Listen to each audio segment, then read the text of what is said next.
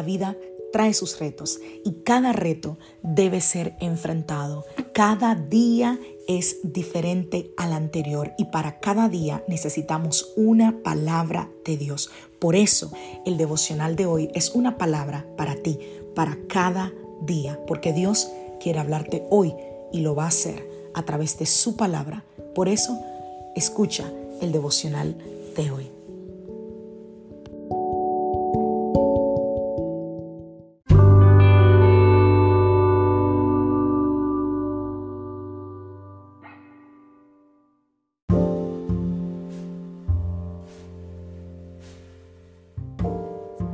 Devocional del día de hoy, con un solo toque de amor de Jesús. Vamos a la palabra del Señor, Lucas capítulo 13, a partir del verso 11. Y estaba allí una mujer que por causa de un espíritu llevaba 18 años enferma.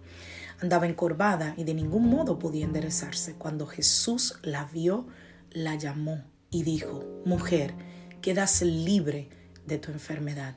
Al mismo tiempo puso las manos sobre ella. Al instante la mujer se enderezó y empezó a alabar a Dios. Mateo capítulo 20 a partir del verso 32. Jesús se detuvo y los llamó.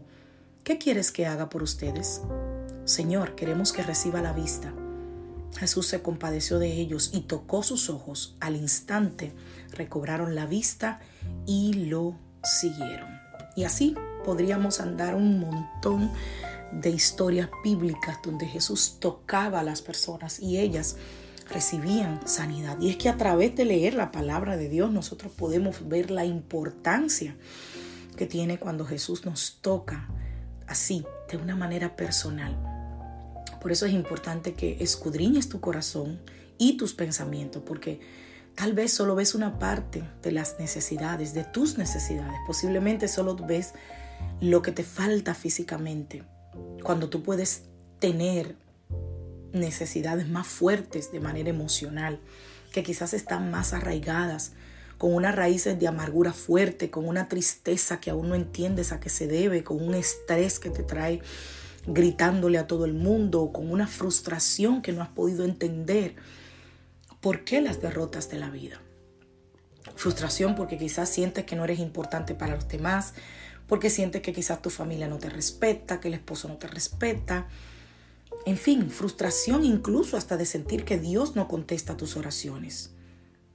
Y por eso quizás lo pones por encima eh, de, de, todas tus cosas, ¿no? Y dejas a Dios al final. Porque te olvidas de su voluntad y de su soberanía, ¿verdad? Que sobre todas las cosas, Él es Dios. Y es impresionante lo que la palabra puede enseñarnos. Fíjate que los versículos de, de este día, los que acabamos de leer, dice que los hombres piden con fe y que Jesús se compadece y cuando los toca, cosas grandes suceden. Y si hoy tú pudieras pedir que Jesús te toque, ¿qué le pedirías? Que te dé perdón para los que te han ofendido, que te dé más amor para el necesitado, le pedirías salud, le pedirías dinero. A mí me queda claro que pedimos lo que necesitamos, pero no veas solo tu cuerpo, también mira tu corazón, analiza tu espíritu. Suena sencillo, pero déjame decirte que no lo es. Es más complicado de lo que creemos.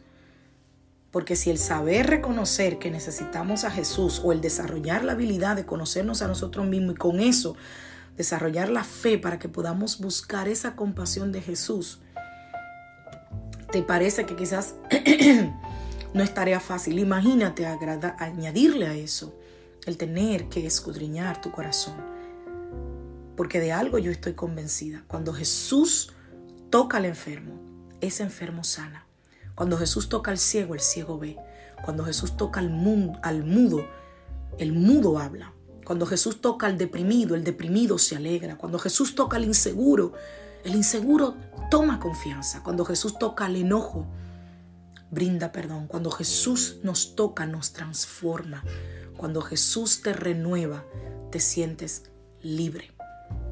Así que hoy ora por tu salud, no solo por tu salud física, sino por la salud de tus emociones, de tu espíritu, de tu cuerpo, y que puedas entender la revelación de Dios sobre tu vida y su voluntad para ti, que es buena, agradable y perfecta. Que Dios te bendiga, que Dios te guarde, que tengas un feliz día. Soy la pastora Alice Rijo de la iglesia Casa de Su Presencia.